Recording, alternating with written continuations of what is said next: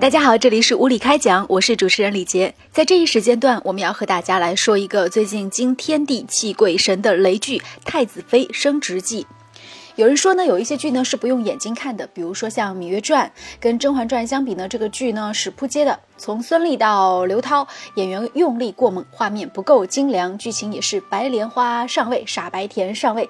总之呢，不能让人一口气看完。不过呢，可以一边听一边干一点别的。有些剧是可以在朋友圈里看的，比如说呢，你也许没有看这个剧，但是你的朋友圈小伙伴一天到晚在不停的截屏、发动态、发海报，让你想不注意都不行。比如说《太子妃升职记》，这两部剧呢是在同一时期推出的，而且都是宫廷题材、宫斗题材。那前者呢是两个亿的大手笔在电视台播出，后者呢却像是三无产品，没有大咖，没有大制作，没有声势浩大的前期宣传。据说太子妃的剧组穷穷到了这样一个地步，它的美术和道具一共才花了九十万，最贵的是服装花了十万块钱。可是呢，似乎也没有被史诗一般的巨制《芈月传》比下去。比如说主角的造型并不 low，而且很有设计感，颜值挺高的。所以呢，有人说，有时候大演员加大制作，并不意味着一定有好作品可以看。可是我这里想说，你以为你随便砸个九十万拍一个电视剧就能红透两岸三地、红透大江南北吗？可不一定哦。大家一定要注意了，站在导演吕浩及其后面的这个人到底是谁呢？没错，太子妃的幕后推手是谁呢？这个只花了九十万拍了一部电视剧的导演，为什么能够？红透两岸三地呢？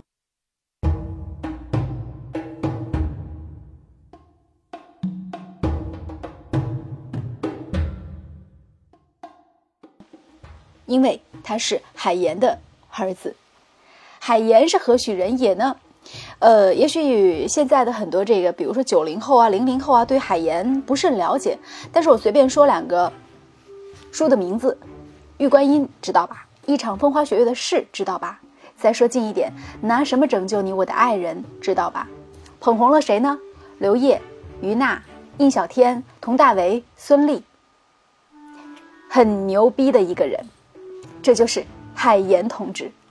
海岩写作写的最好的，最后转型成了商人之后，也是做的最好的，就这么一个人。那么他的儿子叫什么名字呢？原名叫吕潇，后来改名叫吕浩吉吉。所以幕后的推手是谁呢？海岩。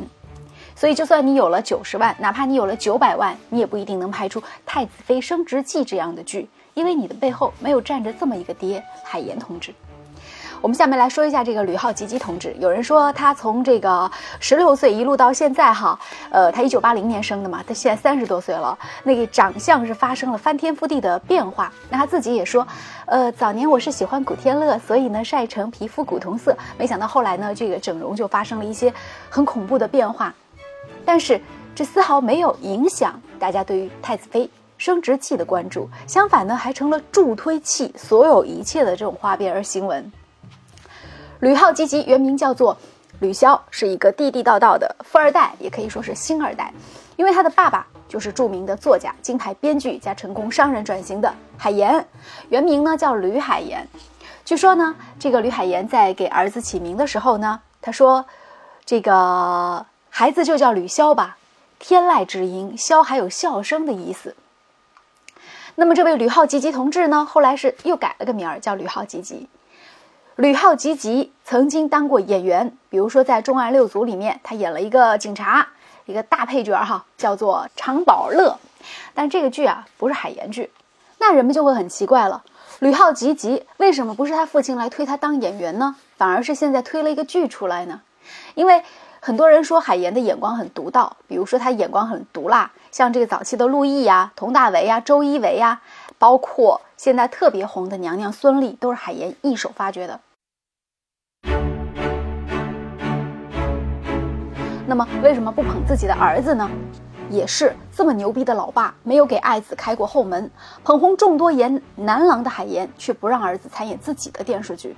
唯一一次让他参演海岩剧呢，是在他毁容之后。那次呢，吕豪吉吉到马尔代夫去度假，呃，这次呢就晒伤了，晒了一天的日光浴啊，想拥有黝黑的皮肤。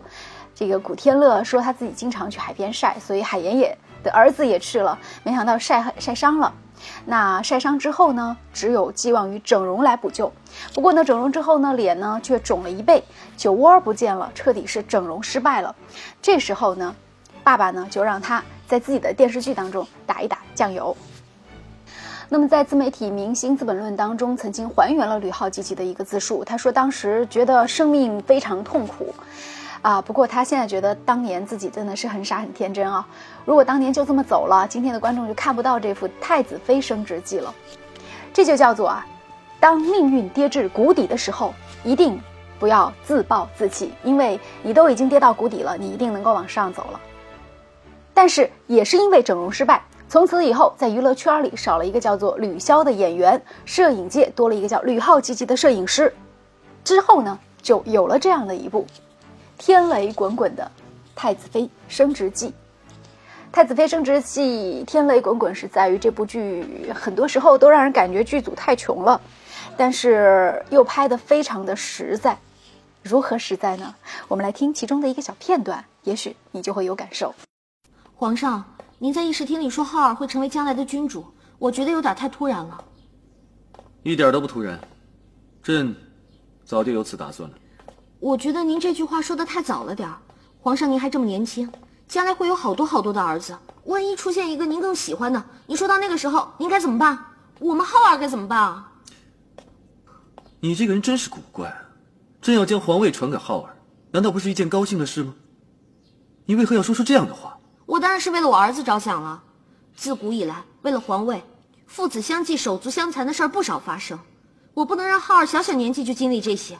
这完全不利于儿童的发展和长个儿。你说的话，朕会再想想。皇上，我知道您对我好，我看得出来。废话少说。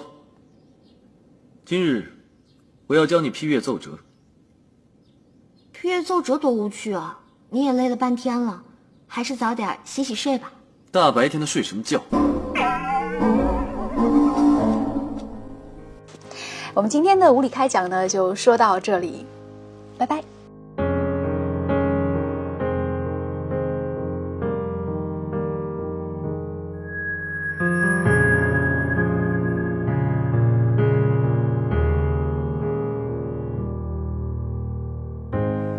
一瞬间，风吹过胸口，才发现你不在我怀中。以前你总会紧紧抱着我，笑着说，暖得像是喝了酒。一万年只是句形容，我懂。只有听过的人才心动，以后。握着谁的手不放松，回忆的钟摇摆着我的伤痛。以前的以后，时间裂出一道缺口，让思念自由凝视你的举动，再也有人像我。把温柔写在了眼中，望着你成一首反复的情歌。以前的以后，时间缝合一道伤口，两秒针停留在爱着的时候，再不去计算太多。虚构出我们的时空，一切留在美好的那个步骤。爱是我的黑洞。